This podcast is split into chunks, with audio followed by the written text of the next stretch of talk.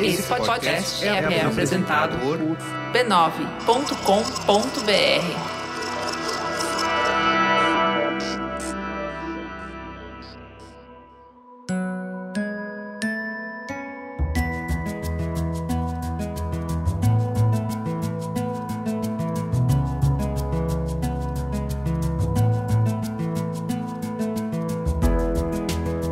Mamileiros e mamiletes, desacelerar faz parte da nossa rotina intensa de papos profundos. Durante as férias, a gente sai do formato tradicional, sai das pautas mais polêmicas e te convida para conversas leves, papos mais soltos.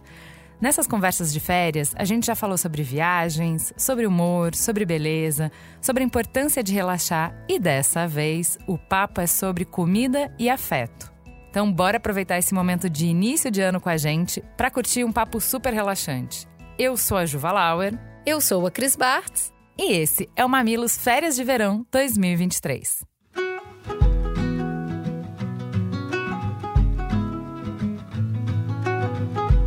Nosso papo de hoje é com a Denise Godinho, uma jornalista que decidiu investigar a relação entre comida e literatura, dando dicas sobre livros e autores e mostrando como preparar as receitas. Vem comigo entender o que a gastronomia tem a ver com a literatura e vice-versa nesse papo delicioso.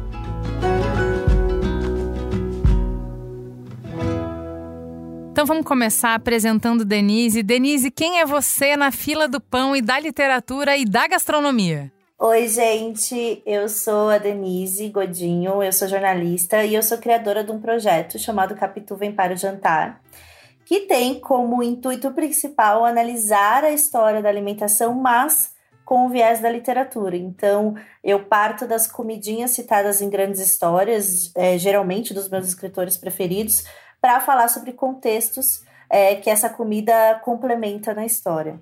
De onde que surgiu a, é, esse interesse, é, a ideia desse projeto? Porque eu sou muito apaixonada. Assim, toda vez que passa no meu feed, é, alegra meu dia, sabe? Sempre são coisas curiosas, interessantes, bonitas. É plasticamente incrível o seu canal, é, é seu perfil no Instagram. Da onde que surgiu isso? Ai, olha, eu, como eu disse, eu sou jornalista, né? E aí uns anos atrás eu estava escrevendo uma reportagem sobre literatura e eu decidi reler Dom Casmurro, que é o meu livro favorito do Machado de Assis. E a minha ideia era pegar alguma menção, né, e usar na reportagem.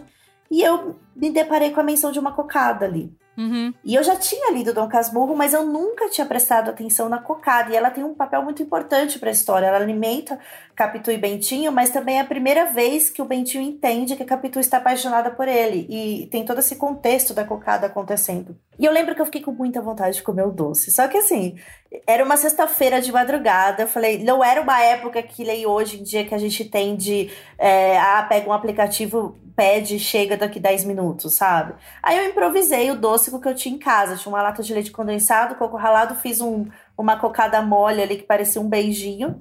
E essa coisa de comer o doce, lendo sobre o doce, levantou vários questionamentos, porque eu fiquei pensando, será que o Machado de Assis gostava de cocadas? Por que será que ele mencionou cocadas em Dom Casmurro?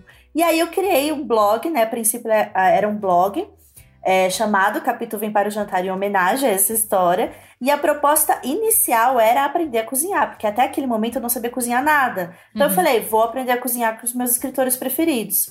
Mas com o passar do tempo, é, essa empreitada se tornou uma, uma pesquisa sobre a simbiose entre literatura e gastronomia. Porque a partir do momento que eu comecei a apurar o meu olhar para prestar atenção nas comidas citadas nas histórias, eu entendi que a comida fala sobre um contexto social, um contexto cultural, um contexto político, e isso traz muito mais camadas, né, para a história. Qual é o, o, a diferença de você uh, escolher o seu, seu trajet, sua trajetória, né? Escolher quais são os pratos que você vai aprender, que você vai experimentar através da literatura, do que abrir um blog de comida e ir pelos seus gostos culinários, né? Então, sei lá eu amo feijão, eu quero começar aprendendo a fazer feijão. Ou eu preciso fazer feijão todo dia, então é por aí que eu vou começar. Qual é a diferença de você mover, se mover nesse ambiente da culinária, gastronomia, pela literatura, com a literatura mediando esse aprendizado? Para mim foi muito mais é, rico culturalmente, porque eu comecei a entender que a comida ela não é, ela não tem um papel apenas nutritivo. É lógico que isso é um papel importantíssimo, afinal todos comem e deveriam, né, ter direito a comer. Mas é, também fala sobre uma questão cultural, porque a comida ela conta a história de uma sociedade, mas ela também conta a história da, no, da nossa família, né? Uhum. Então, é, eu acho que a partir de uma história lúdica e você tem a oportunidade de transformar isso em algo concreto, é assim. É, provar as lembas élficas que acompanharam Frodo e Sam na jornada do Senhor dos Anéis. Pois é, muito legal. Afinal de contas, o que é uma cerveja manteigada do Harry Potter? Uhum. Ou as Madeleines do Proust? Então, é, para mim, é uma questão muito mais lúdica e divertida, e eu acho que é uma forma também de se conectar com essa questão alimentar mesmo, da forma como a gente nutre o próprio corpo, de uma, de uma forma mais respeitosa, divertida, né? Entender é, o, qual a importância da, né, do papel da alimentação. Então, mas quando você fala essas coisas da cerveja e tal, eu fico pensando, é uma imersão também na obra, né?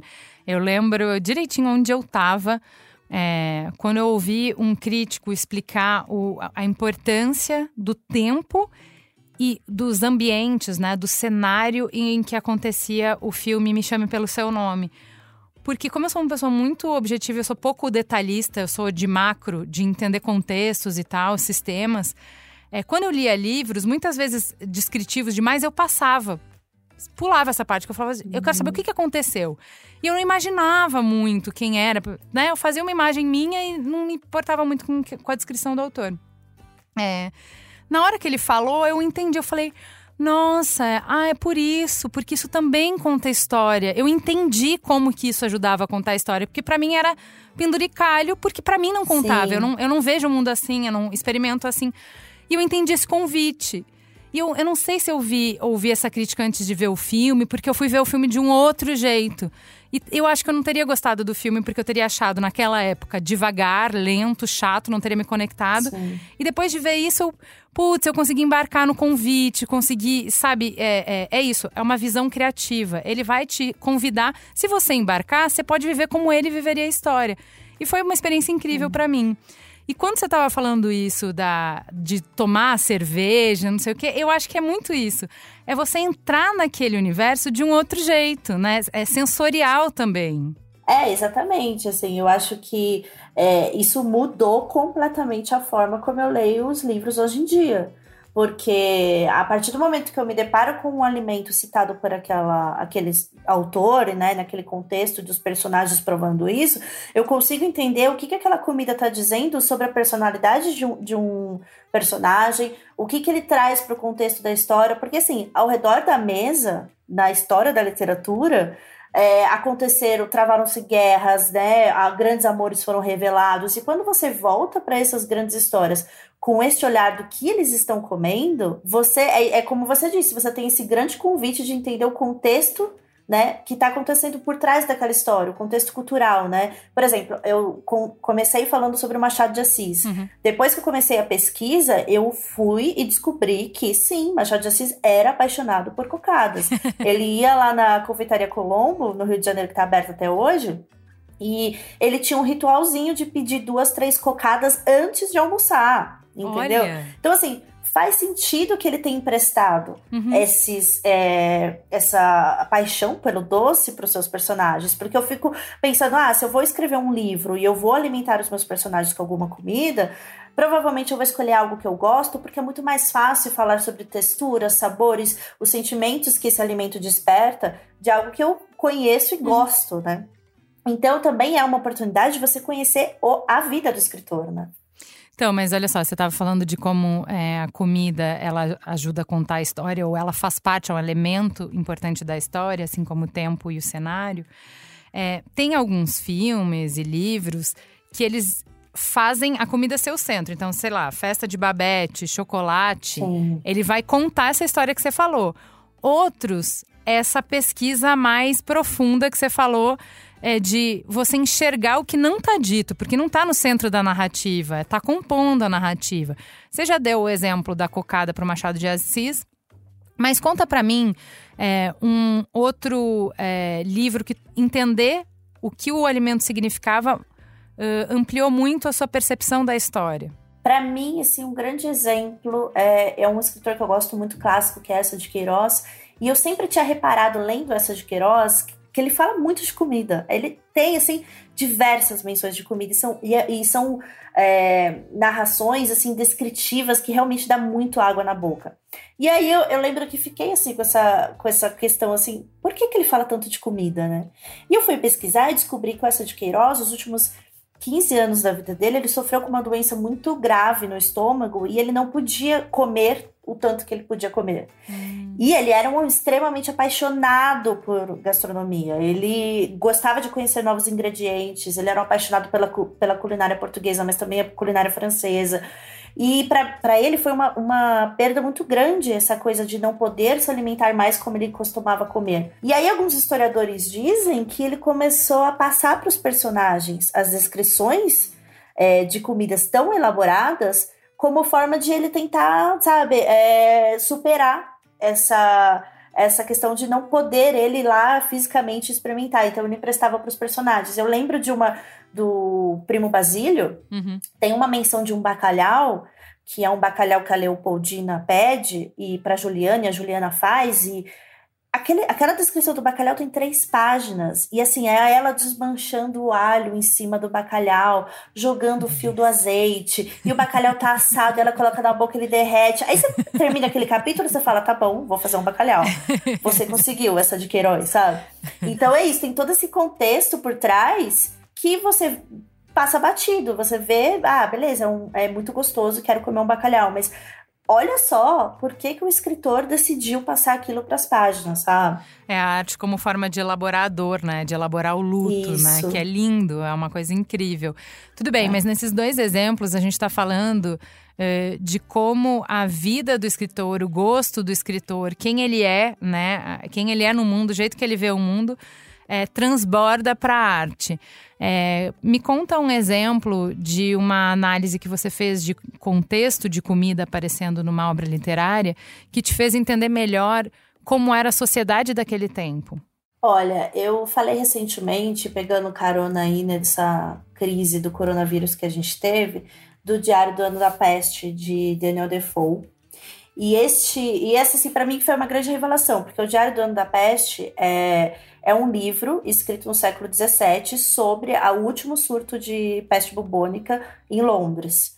E é um diário mesmo, né? O, a pessoa está escrevendo como foi passar por esse, por esse período de pandemia durante um ano. E tem uma questão muito interessante sobre o pão lá, que eu fiquei muito é, chocada, porque, primeiro, é, quando eu li a primeira vez, eu não entendia que um, o farinha de trigo, por exemplo, era um ingrediente que era extremamente difícil para o povo, né, para o povo conseguir. Então, os pães brancos de farinha de trigo, eles eram só para a classe mais alta. Para as classes mais baixas, mais pobres, era sobravam os pães de milho, cevada. pães de feijão, é, de cevada. Então, é, no, no livro ele conta como que foi importante que os padeiros daquele momento, eles é, decidiram, em comum acordo, em deixar os fornos sempre acesos, mesmo durante toda a crise da pandemia de é, peste bubônica, é, e distribuir pão branco para todo mundo, porque as classes mais é, pobres daquele momento, elas não tinham condições de fugir de Londres, né? É, ele mesmo fala, né, o narrador, ele é um, um homem abastado, ele tinha condições de ir para outro lugar e tal, mas ele decidiu ficar em Londres porque ele tinha negócios para resolver. Mas a, a, parte da população não, as, elas caíam mortas na rua porque não tinham o que fazer. Uhum. E aí foi realmente é muito importante para segurar aquele contexto que os padeiros distribuíssem pães brancos. E, e aí ele conta que é a primeira vez que essa população tem contato com esse pão, pão branco durante uma pandemia da peste bubônica, sabe? Isso para mim foi muito chocante, sabe? Uhum. Pesquisar isso e entender a importância do pão para aquele momento, sabe? Conforto, né? Como é. o alimento tem esse lugar também pra gente de conforto, de aconchego, de, de do prazer possível, né? Pensa num momento em que a gente vai pro mais básico da vida, que é no momento de pandemia, em que todo o resto que parecia muito importante perde completamente a importância, né? A roupa, o sapato, a casa, milhares de coisas é. pa param de ter sentido porque você voltou pro nível mais basal de sobrevivência, mas a comida não. A comida ela é importante Exato. em qualquer momento. No seu momento mais é. triste, no seu momento com mais medo. A comida sempre é um lugar de, de conforto, de significado, de pertencimento, né? Inclusive, a gente viu muito isso, né? Durante a pandemia, as pessoas se voltaram para dentro das suas casas para cozinhar. A gente teve ali aquele boom de gente postando, principalmente fotos de pães, né? Pães e bolos era o que a galera mais fazia. Exato. E você vê, é isso. Acho que no momento de crise a gente vai cozinhar para os nossos, porque é um, uma forma da gente mostrar esse carinho, essa preocupação que a gente tem, né? E também uma e forma. A gente vê isso em muitas histórias. Também uma forma de se expressar, né? Acho que recentemente você fez um. Eu já eu tô perdida de, de senso de tempo, né? Mas se não me engano, uhum. foi recente um post que você fez sobre a Cecília Meirelles.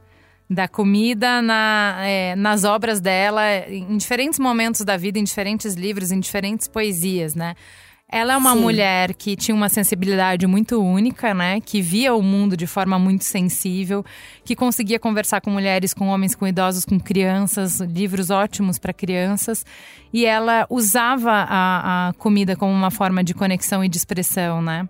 Exatamente. Ela tem uma, uma questão muito interessante que eu acho que é, o eu lírico dela, ela reflete muito enquanto faz comida, né? A gente vê isso em algumas obras dela, em alguns é, poemas e é muito interessante porque eu me lembro, por exemplo, ó, junto com ela, Clarice Lispector tem muito isso também, que é usar o fluxo de consciência. E sei lá, é, você gosta de cozinhar, porque eu te acompanho e vejo que você está sempre cozinhando você provavelmente, eu arrisco dizer que é o momento que você vai para a cozinha, é o momento que você vai decantando tudo que aconteceu na sua vida, as reflexões e tal. E eu gosto muito quando essas autoras, Cecília Meirelles, é, Clarice Lispector, Virginia Woolf também é um grande exemplo, que elas usam esse momento da alimentação, o momento de ir para a cozinha e fazer esses, é, essas comidinhas para refletir sobre a própria vida. E aí a gente vai, como leitor, mergulhando naquele fluxo de consciência. Quando a gente viu, quando a gente viu, passou páginas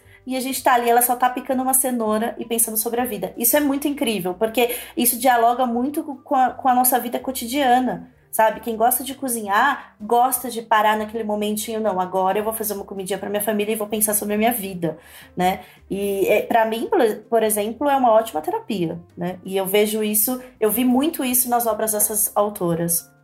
É, você, você falando isso, de, de como a gente reflete na cozinha, eu lembrei de um TikTok que eu vi recentemente, daquele ator, acho que é o Stanley Tucci, ele acabou de lançar um livro. Você falou também sobre isso, né? É, sobre. É, ele conta a carreira dele através de receitas, porque ele adora cozinhar. E é, as receitas marcam momentos, né? E em que lugar que ele estava emocionalmente, de, de, de família, de carreira, enfim. Eu, eu amei esse livro, assim, para mim eu acho que foi um grande é, achado de 2022. Primeiro porque eu não sabia, conheço o Stanley Tucci, amo ele como ator, né? O Diabo Veste Prada, é, Jogos Vorazes. E ele é esse cara apaixonado por gastronomia, cozinha muito bem. Já escreveu outros livros de culinária, mas nesse que se chama Sabor, é, Minha Vida Através da Comida, ele fala sobre justamente, ele conta a história da vida dele através de comidas que vêm na memória dele. Então ele fala muito sobre a infância. Ele conta que a mãe era a pessoa responsável por cozinhar, né, comidas elaboradas. Ele até brinca que quando ele ia para a escola, ele levava aquelas marmitas super elaboradas e as pessoas com tipo sanduíche de atum assim. e aí ele ele sofria bullying porque as crianças ficavam, né, tirando com a cara dele porque ele levava esses, essas comidas elaboradas, mas ele é muito grato a isso, porque isso uhum. formou o paladar dele como um grande é, apaixonado por gastronomia. E ele conta também curiosidades do set de filmagem, né? Ele fez Julie Julia, que é um filme que eu amo. Gente, a série. A... Tava na minha pauta para te perguntar Não, dessa série. Que série legal, né, que Denise? série, né? Eu amei, eu amei. E assim, eu, eu adoro a vida, a história da vida da Julia Child. E eu adorei o filme Julie Julia, que é sobre ela, e ele faz o marido, É, o Stanley também. Tucci faz o marido, a Meryl Streep faz ela. É, eu acho que o, a proposta do Julie Julie, que também é, nasceu como um livro, é uma jornalista que decide é, fazer no período de um ano todas as receitas do livro da Julia Child, eu acho que isso. Eu, eu sempre brinco, eu sei que parece um pouco o Capitu, sabe? Porque é, é um projeto parecido, né? Sim. Mas a série da Julia, eu fiquei apaixonada, assim. É, eu devorei em dois dias. É, fiquei encantada, não vejo a hora de sair uma segunda temporada, porque é isso, assim, a história daquela mulher, uma mulher muito à frente do tempo dela, que cozinhava, que decidiu cozinhar como um passatempo e acabou virando uma grande paixão.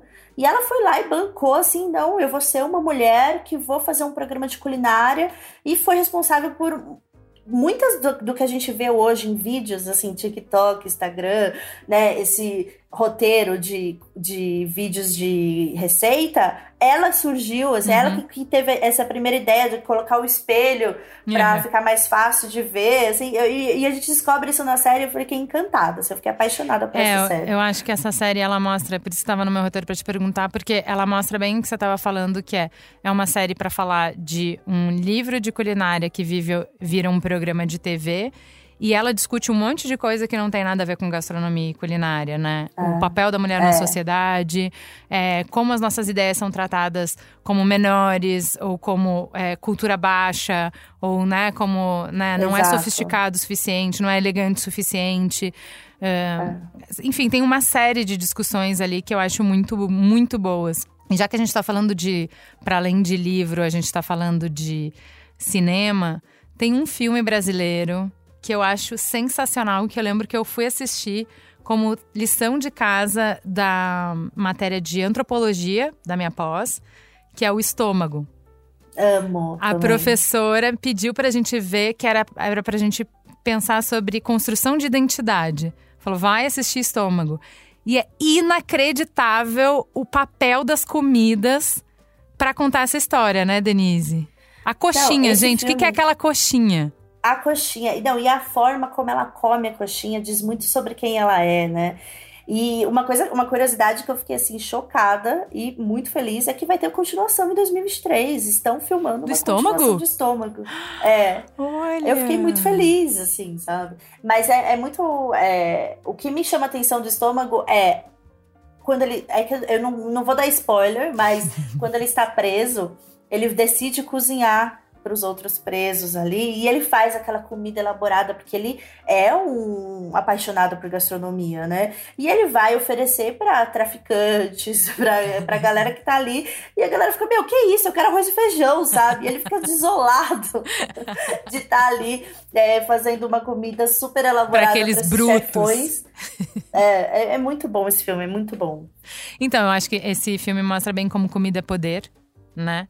É, Porque é isso, exatamente. quando você controla o, como as pessoas comem e você controla o prazer das pessoas, né? Porque a É. mulher controlava o prazer dele de um lado, pelo lado que Exato. as mulheres, pelo poder que as mulheres têm, e ele controlava o prazer dela por outro, que era a comida. Então é muito, Exatamente. é muito legal essa, essa dinâmica de poder e de como cozinhar. É você entender as pessoas e até manipular, né? Acho que é. Não, não lembro se era um da festa de Babette ou se era um outro que eu vi que a, a- a personagem sabia os gostos das pessoas e ela, e ela trabalhava com o humor das pessoas pelo que ela cozinhava. Então ela sabia se ela colocasse mais pimenta, se ela usasse aquele ingrediente, como que ela ia mudar o ambiente, ela ia mudar, influenciar a política, ia influenciar as relações familiares. E é Sim. isso, comida também é poder, né?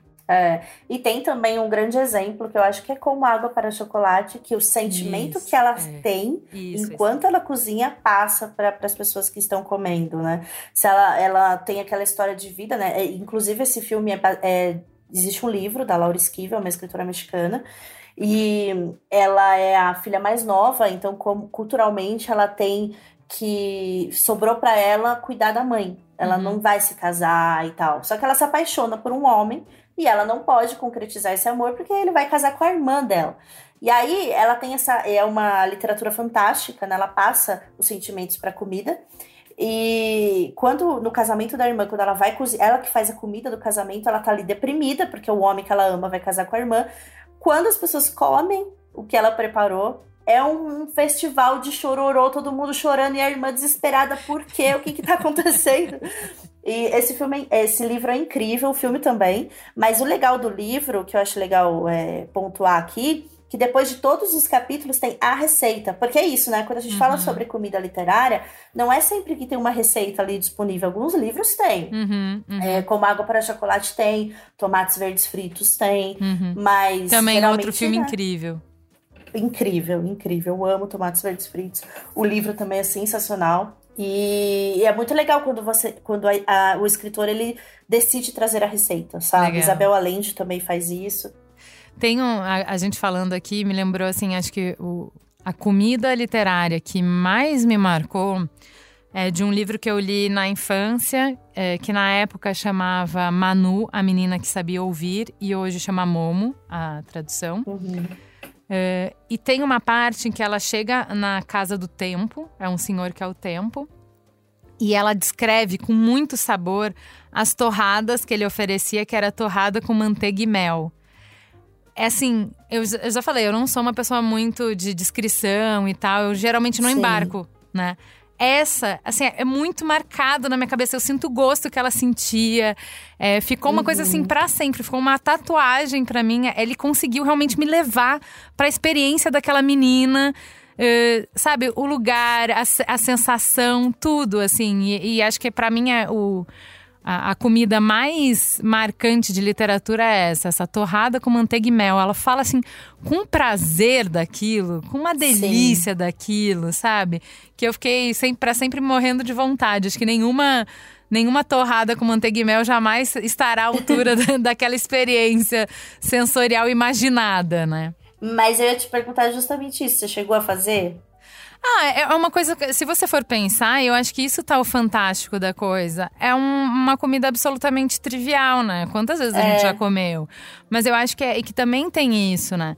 Que é quando você come, com quem você come, é, o lugar que você come, que tem esse lugar. Então, é, né, assim, a cerveja que você tomou depois de uma grande jornada e que você dividiu com seus companheiros que passaram por essa jornada com você, ela tem outro sabor que a cerveja que você toma no final do dia cansado, né?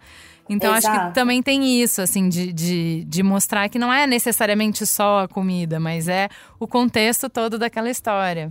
É, é, é isso, é o lúdico, né? E eu acho que é isso que deixa. Eu, por exemplo, já tive a oportunidade de. É, já me convidaram para ir em escolas para fazer. Ah, as crianças estavam lendo um livro. Eu lembro da Fantástica Fábrica de Chocolate que me, me marcou muito. E aí as professoras me chamaram para ler um trecho do livro e fazer uma receita. Então a gente fez um chocolate quente, fez uma bala de caramelo.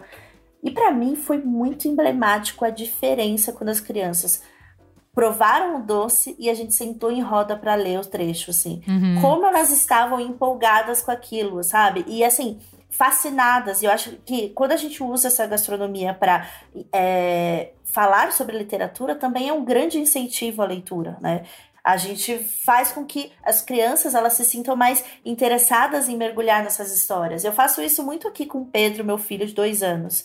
Ele tá, ele não sabe ler ainda, eu que leio as historinhas para ele, eu uhum. seleciono uhum. histórias que tem comidinhas e a gente vai fazer juntos. E aí fica muito mais divertido. Uhum. Porque eu tenho certeza que vai, a experiência literária dele fica mais é, completa e, né, enfim, fantástica. Imersiva, né? Sim, com certeza. É. Denise, para encerrar, é, na sua primeira fala, você é, comenta de como a comida faz a gente pensar sobre a nossa família, sobre a nossa história, sobre as nossas raízes. Nesse monte de mergulhos que você fez em universos fantásticos, incríveis, vários autores pelo mundo inteiro, uh, o que, que você descobriu de você mesmo, das suas tradições, da sua família, dos seus hábitos de, de comida, das suas heranças gastronômicas? Olha, eu acho que isso sempre é uma coisa que eu sempre levei comigo, porque eu sou de uma família de italianos com baianos e portugueses, ou seja, uma família que sempre cozinhou muito e eu sempre vivi ao redor dessas mulheres cozinheiras na cozinha e tal. É, os cadernos de receitas das famílias, eles são ótimos registros históricos, porque a gente consegue entender como que aquela família produz um alimento, como que os ingredientes são utilizados e também o que, que eles despertam para aquele né, núcleo familiar. O Essa de Queiroz ele tem uma fala muito interessante que é a gente pode entender culturalmente é, toda uma sociedade pela forma como é, a, o lombo de vaca é feito no Brasil, em Portugal e na França, por exemplo. E eu acho que quando a gente traz isso para o nosso né, núcleo ali é, da nossa árvore genealógica, a gente consegue entender o macro dentro desse universo é, de avós, de tias, de tios que vão passando essas, essas culturas, né, através dos pratos. Por exemplo, a minha avó, ela me ensinou muita coisa que eu levo hoje, que eu consigo reconhecer em grandes histórias, que é, por exemplo, esses dias eu estava lendo um livro da Maya Angelou, que ela cita uma forma de comer manga que não é descascando a manga, é cortando a casca e chupando. E eu lembrei da minha avó, uhum. criança, me ensinando a mesma coisa. Oi, gente, aqui é a Denise do Futuro para falar que eu me confundi nas referências. Quando eu falei de um livro que me lembrou a forma como a minha avó comia mangas, eu falei que o livro era da Maya Angelou. Mas, na verdade, é, o livro que me trouxe essa memória foi uma obra da Chimamanda Ngozi Adichie. É um livro que se chama Hibisco Roxo e que eu recomendo muito a leitura. Ele tem uma passagem que o personagem joga a fruta várias vezes na parede para desprender a polpa do caroço e aí fazia uma, um cortezinho, né, uma mordidinha ali na casca e ficava chupando o sumo, do jeito que a minha avó fazia. Então fica aí a correção e também a dica de leitura. Beijos! Então, assim, a gente vai se reconhecendo nesse universo macro, mas a, a partir das nossas origens, das nossas raízes, né? É, cara, quantas vezes, quantas é, comidas que a gente tem, que a gente lembra, a gente é levado para um determinado período da nossa infância, ou outra lembrança através de um cheiro de um bolo, um cheiro Sim, de um verdade. caldo, sabe? É, inclusive, a Lígia Fagundes Telles tem uma fala que é, isso sempre ficou na minha cabeça, que é, a memória tem um olfato memorável. Porque é isso, assim, é, eu lembro de sentir um cheiro de calda de maracujá para colocar em cima de bolo, uhum. e isso me leva, assim, direto para um quintal da minha né? avó fazendo bolo de maracujá, sabe? E, inclusive, né, teve um momento, assim, um, um, eu nem fazia Capitu ainda, eu estava fazendo outro trabalho de, na área de jornalismo, a Tatiana Belin, que era viva ainda, e eu fui entrevistar ela por causa de um livro infantil que ela fez. E uhum. quando eu cheguei na casa dela, ela era já era muito velhinha, ela já não se não levantava sozinha. E ela tava me esperando com um chá da tarde com um bolo de maracujá. Ai, que amor. E, eu me... e é o mesmo bolo que a minha avó fazia. E aquilo para mim foi muito emblemático, assim, porque eu tô falando uhum. com uma escritora, uhum. né, do porte da Tatiana Belink, me oferecendo um bolo de maracujá que a minha avó fazia para mim. Então essa conexão familiar com essas histórias literárias que a gente tem, que a gente lê, deixa a situação muito mais rica, muito mais prazerosa, né? Com o perdão do trocadilho, né? Mas de a gente devorar essas histórias com um sentimento mais pessoal, eu acho, sabe? Ai, muito lindo, Denise. Muito, muito obrigada por esse papo gostoso, saboroso, que tem cheiro até. É uma delícia te receber aqui no Mamilos. Fazia tempo que eu queria te trazer. Eu sou muito, muito fã é, do seu conteúdo no Instagram. Faz o convite direitinho para todo mundo te seguir. Bom, é, é só me seguir no arroba Capitu Vem para o Jantar. No Instagram, estou arriscando ali um TikTok para ver se funciona, mas eu ainda não sei mexer ainda. Acho que ainda não é o meu, o meu tipo de conteúdo, mas estou criando conteúdo ali no Instagram sempre, então convido todos a me seguirem. Muito obrigada, viu? Adorei, gente. Muito obrigada. Se eu pudesse, eu falava aqui sobre isso por horas. e a gente acha que ouviria por horas. É, fica o convite para voltar sempre no Mamilos. É, a gente adora falar de comida e a gente adora falar de literatura. Obrigada.